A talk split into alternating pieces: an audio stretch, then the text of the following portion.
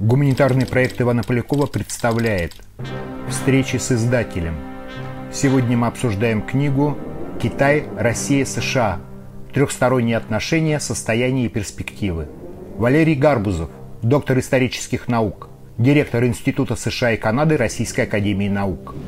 Олег Зимарин, кандидат исторических наук, генеральный директор издательства «Весь мир». Известно, что уже более 40 лет в Китае проводятся реформы – Известно, что эти реформы были нацелены прежде всего на внутреннее возрождение Китая, хотя они затрагивали и внешнюю политику Китая. Но с некоторых пор Китайская Народная Республика и руководство Китая стали обращать внимание и на э, внешнее окружение. И логика здесь была проста. Внешнее окружение должно благоприятствовать внутреннему развитию Китая китайское государство стало оказывать поддержку э, крупным университетам, крупным исследовательским центрам, которые занимаются изучением международных отношений. Туда пошли очень большие ассигнования. Э, и одним из таких центров э, является Шанхайская академия общественных наук. И вот некоторое время назад, несколько лет назад, на меня вышел руководитель русского отдела или российского отдела Пандавей, который, в общем-то, и э, исходя из больших возможностей, которые появились у Китая и у Академии, предложил э, начать такой диалог в рамках обсуждения э, проблемы треугольника Китай, Россия, Соединенные Штаты Америки – и мы договорились э, встретиться и в Москве, и у нас была встреча в Москве, а потом в Шанхае несколько раз встречались. Ну и, так сказать, результатом вот этих встреч и конференции, одной из таких наиболее значительных, была, собственно говоря, эта книга. Э, и был период времени, когда я чаще даже ездил в Китай – хотя я директор Института США и Канады, да, чем, чем Соединенные Штаты Америки. И надо сказать, что я сейчас, наверное, должен был бы быть в Китае, если бы не вот эта вся история с э, коронавирусом. Э, китайцы действительно очень э, заинтересованы в том, чтобы знать больше и о Соединенных Штатах Америки, и о российской политике в отношении США – и о российско-американских отношениях, их действительно это очень волнует. А поскольку так, то мы э, привыкли, уже это привычное такое название, э, американо-российский треугольник. Э, хотя, вообще говоря, это неформальное Американо-российский? Россия, китайский треугольник. Китайский. Да, Китай, Китай, Россия, США. Китай, Россия, США. Хотя, конечно, вообще говоря, в истории такие неформальные характеристики относились и к другого рода треугольникам. Мы знаем там треугольник Берлин, Рим, Токио. Этот треугольник совсем другой. Он наполнен совсем другим содержанием. Э, внутри этого треугольника масса противоречий, а вместе с тем и переплетение интересов, и взаимовлияние – поэтому он совсем другой. Вообще говорят, что треугольник самая жесткая и самая прочная конструкция в геометрии. Э, ну, это в геометрии. Это так в геометрии. Э, в геополитике и международных отношениях, наверное, это нет. Вот эту конструкцию, о чем вы говорили, можно было бы применить, наверное, к треугольнику Берлин-Рим-Токио. Там действительно была достаточно жесткая конструкция. Здесь конструкция не очень жесткая – Здесь конструкция другая. И я, например, считаю, что вот после распада Советского Союза, после Холодной войны и после короткого периода так называемого однополярного мира стал формироваться мир полицентричный. Я думаю, что многополярный мир образуется не в результате того, хотим мы этого или не хотим, делаем мы что-то в этом направлении или не делаем, это объективная реальность. Многополярный мир – складывается вне зависимости от нас.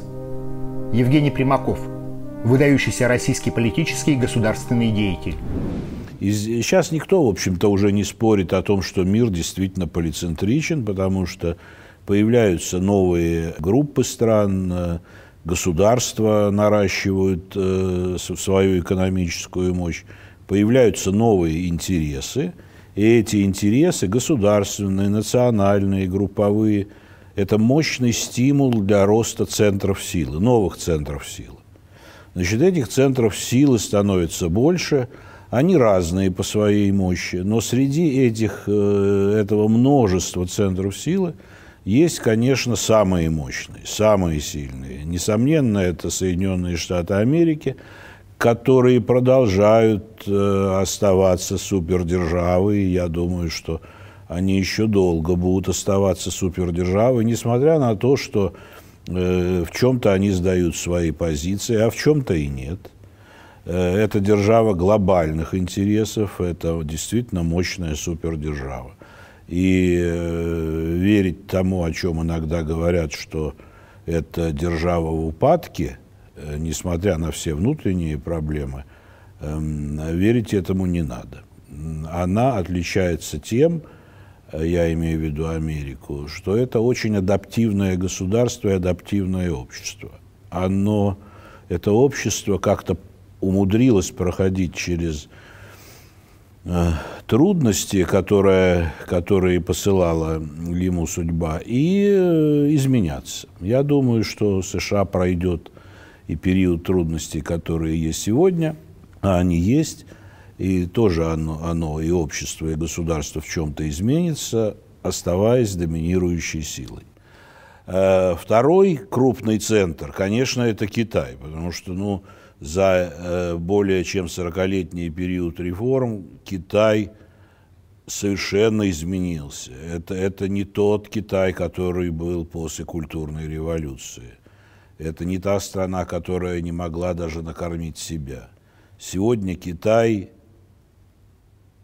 кормит и себя, он э, в прямом и переносном смысле кормит остальной мир. Ну, это мастерская фабрика, в конце концов. Да, это мастерская, мира, мастерская мира да. 20-21 века. Это совершенно неоспоримый факт. И э, экономический вызов – Соединенным Штатам Америки исходит не от какой другой страны, а именно от Китая. Причем вот китайцы, вот во время даже вашего диалога, э, часть из них, они как раз подчеркивали, вот это мне э, казалось очень важным, э, я на это обратил внимание, вот хотелось бы, чтобы вы это прокомментировали. Они стараются говорить, да, Китай в каком-то смысле вызов, так сказать, могуществу экономическому Соединенных Штатов бросает, но это как бы конструктивный вызов. Так? Мы, он не должен привести к конфронтации геополитической. геополитической. Да, то есть они сознательно, так сказать, здесь не, Нет, они не всегда увязаны. говорят, что, так сказать, это... У нас-то часто наоборот мирные. Мирные люди. Говорят, да. Э, да, но вот смотрите, вот как я вообще смотрю на все эти вещи, связанные с э, американо-китайскими отношениями и той войной торговой, которая сейчас ведется. Вообще говоря, конечно, Китай – это мощный вызов Соединенным Штатам Америки. Это с одной стороны.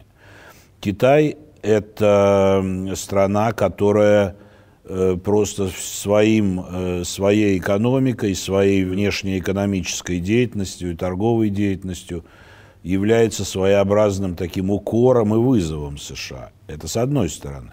А с другой стороны, посмотрите, китайская, китайская экономика и американская экономика переплетены, как ни, ни, ни такого примера мы не, не видим друг, другого. Они переплетены они взаимозависимы, они это иногда говорят даже, что есть э, одна американо-китайская экономика. Симбиоз очень. А вместе с тем вот э, такая сложилась между ними конфронтационная ось. Значит, вообще говоря, конфронтационные оси возникают э, везде, во всем полицентричном мире, но они маленькие – они, э, так сказать, вызваны неким напряжением в отношениях между стран. Э, они не перерастают чаще всего, в, не носят глобального характера, но самые мощные, самые сильные конфронтационные оси сегодня – это две. Вот первая китайско-американская. Содержание этой оси, на чем основана эта конфронтация? На противоречиях, которые возникли из взаимопереплетения экономик. Как это вот ни странно звучит.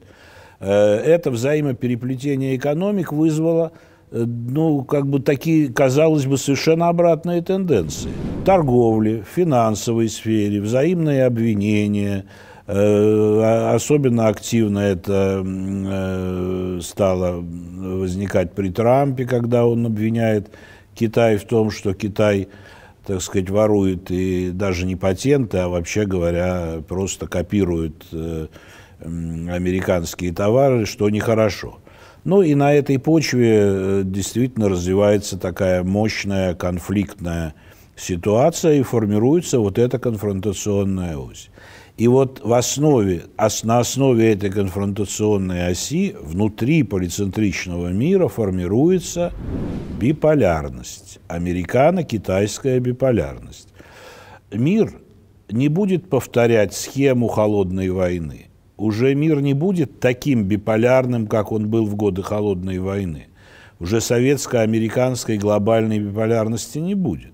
Китай не претендует Но, на да, некий Китай, идеологический Китай, вызов э, Китай, всемирный. Китай не стремится на распространение своей модели э, на остальную часть земного шара. Но внутри полицентричного мира все-таки вот такие биполярности могут возникать. Они уже есть, они уже существуют. Поэтому американо-китайская биполярность – это реальность сегодняшнего дня – что ограничивает ее перерастание в глобальную биполярность? Хотя потенциал такой есть. Во-первых, само то, что мир полицентричен.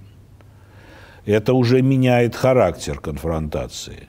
Само то, что Китай, э, э, мы уже говорили об этом, не стремится навязать модель своего развития и свою собственную политическую, экономическую модель – там религиозную, идеологическую на остальной мир. Этого нет. Этого нет.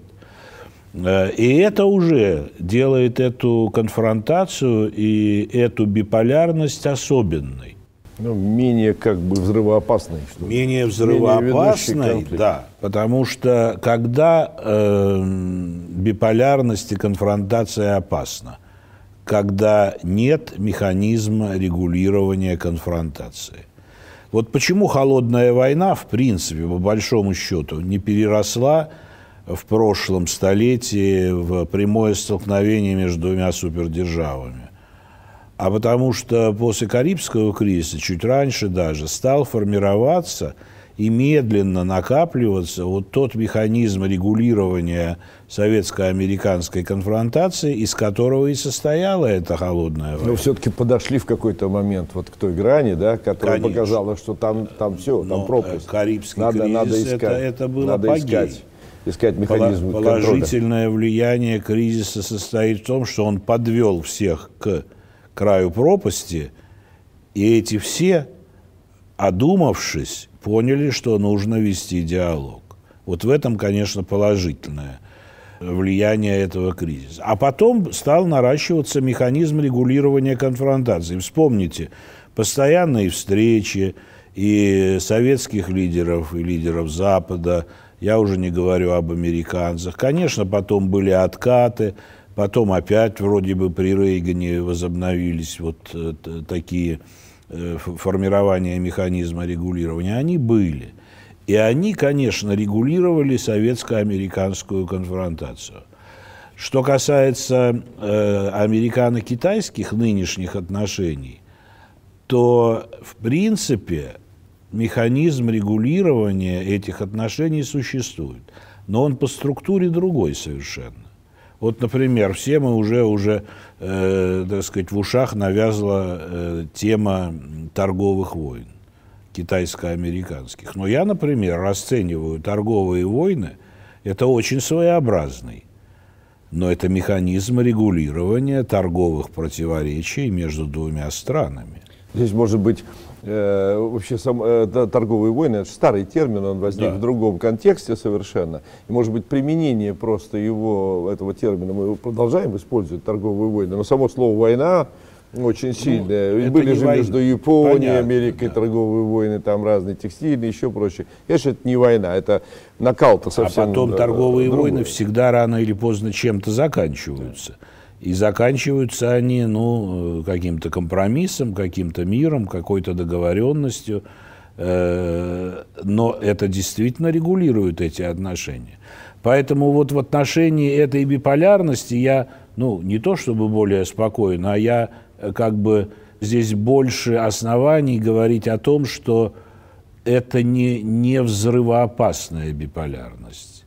Это не взрывоопасная такая э, конфронтация. Хотя, конечно, если послушать Трампа, то, э, значит, он готов на все. Но, Но это риторика, это Я манера. всегда говорю, в таких случаях надо делить на 17 все это дело. Вот. Так что вот это одна биполярность. А теперь, значит, э, есть и вторая биполярность в полицентричном мире – и вот эта биполярность э, российско-американская, она сложилась не так давно. Она сложилась после ухода Ельцина с поста президента и складывалась не сразу, а постепенно.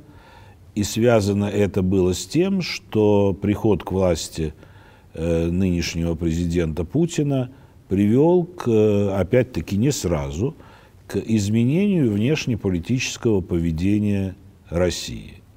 Э, сначала это было обосновано философски вот э, его речи в Мюнхене, потом там в выступлениях на Валдайском клубе. Эм, э, это как бы такая теоретическая подушка вот этой смены этого курса. А потом, собственно говоря, были события, которые позволяют говорить о том, что это действительно разворот – по сравнению с тем, что было при Ельцине. Потому что, конечно, куда двигалась Россия при Ельцине?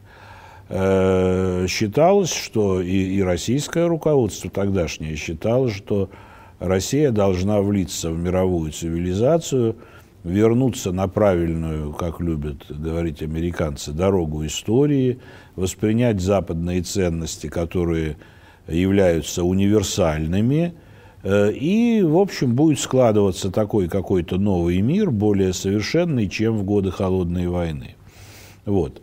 Э, но что, что оказалось и что осознало вот новое руководство во главе с Путиным?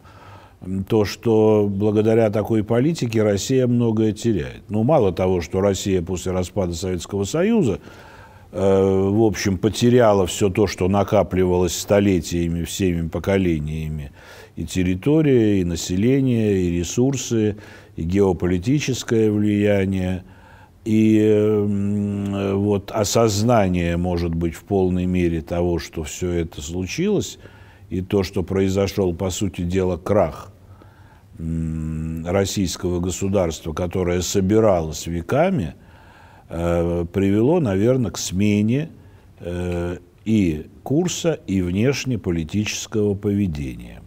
Ну, э, Владимир это вот чисто, так сказать, российское, наверное, осознание, действительно, оно так и было, но было, я просто об этом хотел бы э, сказать, чтобы мы не забывали об этом, э, было и отказ, условно говоря, Запада, Соединенных Штатов, ага. прежде всего, от изменения представления о мире, вот 90-е годы, вот окончания Холодной войны, что они продолжали вести э, как победители себя, решили, что они победители и должны следовать их установкам. Попытки переосмыслить мир у них не было который сложился. А вы знаете, что я вам скажу? Понимаете, вот чем закончилась холодная война? Она иначе, на мой взгляд, закончиться и не могла. Что такое холодная война? Холодная война – это период биполярной конфронтации на четкой идеологической основе. Иногда говорят о том, что ну, где-то холодная война закончилась, э, когда еще Советский Союз существовал, при Горбачеве. Я не думаю, что это так. Понимаете, Советский Союз, если бы он остался, то все равно возникла бы мощная проблема. А какая будет внешняя политика у этого Советского Союза? У нового. У нового, да. Если бы это Но сказать... это все как бы не, мы не успели э, это так сказать, ощутить и увидеть. Да. Вот. Но э, реальность такова, что с распадом Советского Союза закончилась эпоха биполярного мира и закончилась холодная война. Все, это уже история.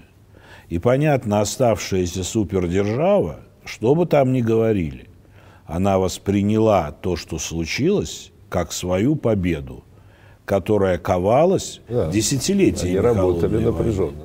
Поэтому, конечно, восприятие того, что произошло как успех, как победа, э, а может быть, так сказать, ну, говоря словами нашего, э, одного из наших вождей, и, и головокружение от успехов, конечно, тут было некоторое, все это было воспринято как шанс для того, чтобы распространить свое понимание мира, свою схему мира, свою модель мира на весь остальной мир – том числе и на то, что мы называем советским наследством. Это на страны Центральной и Юго-Восточной Европы, и на постсоветское пространство, и на, и на Россию, и на Россию. Вот. Поэтому говорить о том, что они сделали неправильно, или что, что надо было бы ну, э, вести себя по-другому, в отношениях между людьми может быть, это бы и было бы возможно. Но в отношениях между государствами, где главное все-таки это голый государственный интерес, и он стоял на первом месте и у Соединенных Штатов Америки, и у западных стран, вот воспринимаемый таким образом, в отношениях между государствами, тогда, в ту пору, это вряд ли было возможно. Поэтому – когда Россия изменила свое внешнеполитическое поведение и свое осмысление прошлого, на Западе это было воспринято ни много ни мало как реваншизм, российский, российский реваншизм. То есть вот та да. Э, обозначенная политика на основе национальных интересов России да. в середине второго, э, первого десятилетия 21 века, ну, четвертый, седьмой годы. И до сих пор, кстати говоря, это именно так воспринимается. То есть стремление России – возродить свое влияние. Ну, конечно, не как супердержавы, но все-таки э, как наследницы супердержавы. Стремление России создать свои собственные новые геополитические поля в восточном направлении и не только в восточном направлении. Реанимировать какие-то сферы влияния, которые были некогда у Советского Союза – там недавний разворот в сторону Африки. Это только начало, но как это пойдет, это надо посмотреть, конечно. Э, сферы влияния в западном полушарии, формирование этих сфер влияния, формирование новых интеграционных структур и объединений экономических и военно-политических. Все это, конечно же, воспринимается другой стороной, прежде всего Соединенными Штатами Америки, как вызов. То есть это ось. А это уже другой, это не китайский ось. вызов. Да. Это вызов в сфере геополитики, военно-политической конфронтации, э, в сфере контроля над вооружениями, не в сфере экономики пока. Хотя я должен сказать, что, э, например, на рынке вооружений э, или на энергетическом рынке поведение России, конечно, воспринимается как вызов структура вот этой новой оси, российско-американской конфронтационной оси, она иная, нежели американо-китайская конфронтация. Она наполнена другим содержанием. Если американо-китайская конфронтация наполнена вот этими торговыми и финансовыми противоречиями, то российско-американская конфронтация наполнена противоречиями другими – геополитическими, прежде всего борьбой за советское наследство, бывшее советское наследство. А эта ось наполнена противоречиями в сфере военной политики, военно-политической сфере. Это противоборство наполнено противоречиями э, на ряде мировых рынков, и я уже сказал, на энергетическом. Даже, на даже есть экономическое измерение, о котором мы да. все-таки считая, что у нас уровень торговли с Соединенными Штатами очень низкий взаимо, мы как бы тут... Э, И потом надо понимать, что наши экономики не взаимопереплетены, как, например, американо-китайская экономика. Этого нет. Вот. Но давайте вспомним, а какая сфера была основной в советско-американских отношениях в годы Холодной войны? Ну, то же самое. Поскольку была биполярная конфронтация, то сферой основного или основной сферой противоборства была сфера вооружений, стратегических, ядерных, неядерных, над которой и был установлен контроль.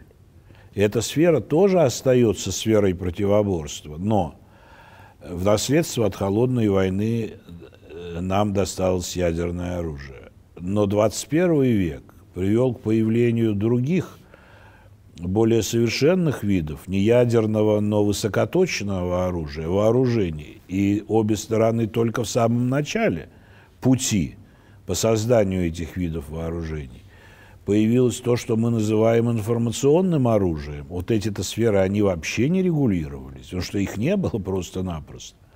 Поэтому, конечно, 21 век э, соединил что-то из прошлого и что-то из э, настоящего. А потом ядерное оружие, оно не утратило той функции, которую играло в 20 веке, а именно функции сдерживания.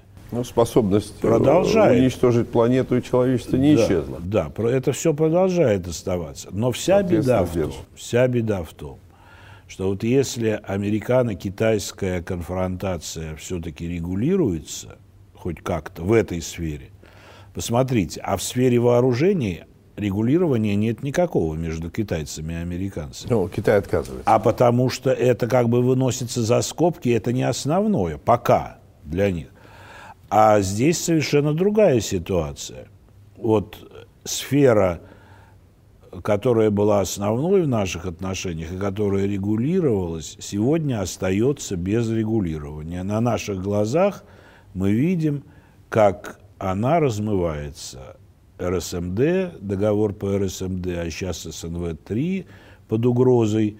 И, в принципе, все уходит куда-то в прошлое и не остается вот этих рычагов э, воздействия на эту конфронтацию и контроля за этой конфронтацией. Это очень опасно. Вся система практически э, разрушена, там где-то осталось в качестве фундамента договора о нераспространении ядерного оружия. И это очень опасно, потому что э, глубоко и при всем при том, что конфронтация России и США асимметрична в силу разной экономической мощи этих стран и разного геополитического влияния.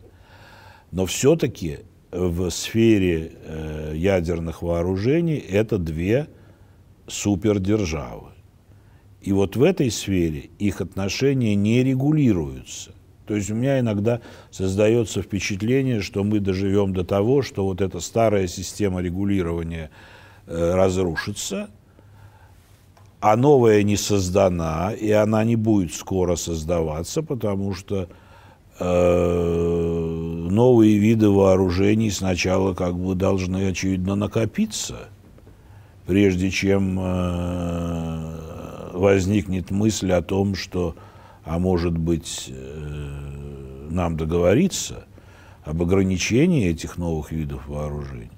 Поэтому я думаю, что мы находимся на пути, таком долгом пути ухода от старой системы вот, 20 века, отчасти мы в нем живем в этом мире, и перехода к новой системе контроля над вооружениями, которая э, не будет создана вот так вот сегодня или завтра, а очевидно через какой-то срок, может быть годы, а может быть и десятилетия. Посмотрите, в прошлой холодной войне для того, чтобы создать систему контроля над вооружениями, надо было пройти через целый ряд кризисов, через кризисов, которые подводили страны даже к грани, к краю пропасти – Э, после того, как вся эта история всех встряхнула, и они сели за стол переговоров и стали договариваться. Может, все-таки эти уроки усвоены в каком-то смысле, можем пройти быстрее? Ну, будем надеяться, что усвоены, но, как показывает опыт, э, ни страны, ни поколения, они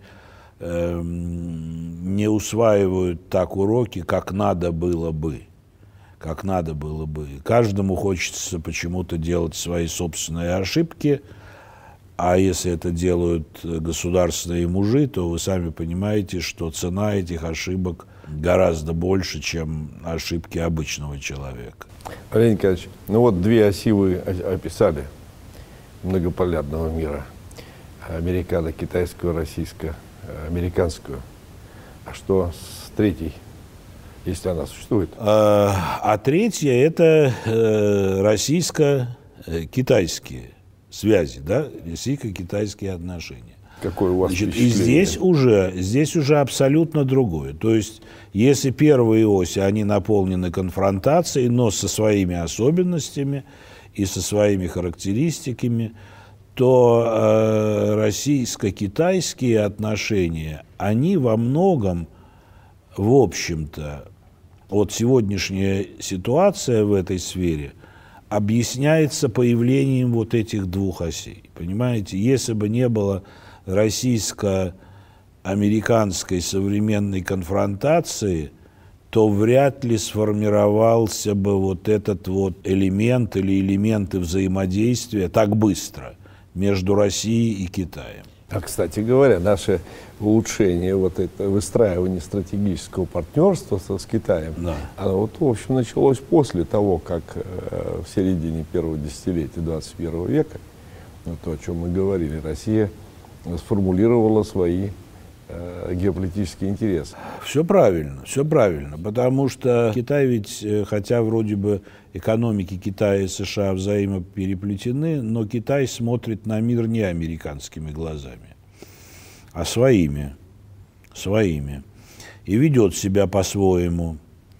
Э, и, собственно говоря, именно это, я думаю, и сблизило Китай эм, с Россией. Кроме всего, конечно, конечно, напряженность в американо-российских отношениях, она тоже была таким мощным толчком к движению э, России в сторону формирования такого какого-то мощного евразийского пространства, э, частью которого является и Китай. Это совершенно несомненно. Э, потому что, конечно, какой-то один фактор, он не может привести к тому, что произошло. А произошло то, что Россия и Китай действительно стратегические партнеры, и это партнерство – в большей степени может быть эм, основана на общности геополитических интересов, которые сейчас подкрепляются расширением экономических связей. Китай и Россия занимают позиции, с которых уходит США, приобретая политическое и экономическое влияние в странах третьего мира и в некоторых восточноевропейских странах. Вероятно, этот процесс не остановить. Марио Варгас Льос, пурианский писатель, лауреат Нобелевской премии по литературе. Эта сторона треугольника, она, как вы видите, тоже индивидуальна. То есть особенность всех сторон треугольника состоит э, в особенности. Они, они, они не геометрические, они разные, они, да. Они да. разные, Мыслительно да. мы конструкцию можем себе представить. Я вообще считаю, что иногда ну, делают исторические параллели и все, но я считаю всегда, и это можно делать. Но каждая историческая ситуация всегда индивидуальна. Как жизнь человека. В чем-то похоже, в чем-то нет – Здесь мы можем делать всякие разные аналогии, но то, что сложилось, вот этот вот своеобразный такой треугольник, совершенно разными сторонами, с разным содержанием у каждой стороны, э, это так. Каких-то общих единых интересов у трех сторон, вот таких мощных, которые бы их все связывали, я бы сейчас не рискнул так вот определенно Даже говорить, отношение что... к изменениям климата разное. Да, да, да, я бы не рискнул. вопрос. Да. То есть, понимаете, э, может быть, разделяющих моментов в этих сторонах треугольника больше, чем объединяющих. Даже несмотря на переплетение американо-китайской экономики. Все-таки, несмотря на это, некий разный, правда, какой-то баланс интересов и взаимозависимости, которые все-таки удерживают отношения между этими странами э, на плаву. Российско-американские отношения, у меня, например, будущее их вызывает меньше вдохновения, честно говоря. Эм, почему? Потому что, во-первых, э, на сегодняшний день, по большому счету, эти отношения нерегулируемы. У этих отношений негативная повестка дня. Эти отношения вращаются вокруг, ну, по большому счету, одной спирали санкционной. США стоит во главе мощной, больше 50 стран, антироссийской коалиции. Формальное обвинение, вмешательство России в выборы, ну, события масса, на Украине, а потом начинает нарастать. А потом дело заключается в том, что не видно, что что-то меняется. Вот посмотрите, даже политика Трампа, ну, казалось бы, никто столько много хорошего из американских президентов до него не говорил в адрес России и в адрес Путина, сколько, вообще-то говоря, наговорил Трамп и наговорил, и написал. Это совершенно уникальный э, экземпляр, я скажу вам. Вы имеете я... в виду Трамп как политик? Конечно, конечно. Особенность и уникальность его состоит вот в чем. Ну, применительно к нашим интересам. Отсюда и американская политика в отношении России. То есть политика наполнена пророссийской риторикой, ну, по большому счету. Ну, с его стороны. С его стороны. Да. Что некоторых вводит в заблуждение в России. Или вводило, я надеюсь. Э, может быть, наступило прозрение. Ну, сейчас вроде уже нет, Значит, да. Э, да. И уводила куда-то в сторону. Короче говоря, вот пророссийская риторика сочетается с антироссийской политикой. Такого не было, вообще говоря, ни у Обамы, ни у Буша. Э, была какая-то определенная корреляция. Если ты что-то, у тебя какие-то есть претензии в адрес России, то это потом выражается и в твоих действиях. Здесь же совсем наоборот. Поэтому это продолжалось и продолжается сегодня в течение первого президентского срока Трампа. Тому есть, конечно, свои объяснения, это понятно. Вот. Но у меня нет, например, надежд, что в случае избрания Трампа на еще второй срок, да? Белый дом, а у него есть э, очень неплохие шансы. Курс в отношении России каким-то образом изменится. Я всегда первое президентство Трампа с самого начала, это было понятно, называл блокированным. Во всех смыслах. И есть инструменты блокировки Трампа. Конечно, это пресса, это демократы, это Конгресс, это общественное мнение. Америка ведь она э, либеральная страна, но она насколько либеральна, настолько и консервативна. И вот эти две части столкнулись как никогда. Это самая настоящая внутренняя война э, без оружия. Но в отношении России, похоже, все-таки существует а консенсус. в отношении России, а вот в отношении России существует консенсус между этой либеральной и консервативной Америкой, но из этого консенсуса надо изъять Трампа со своей вот этой Риторика. пророссийской риторикой, он как-то в этот консенсус не вписывается.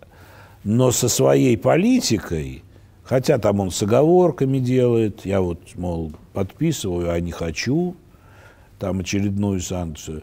Вот. Э, но со своей политикой он вполне себе ничего э, существует в этом антироссийском консенсусе.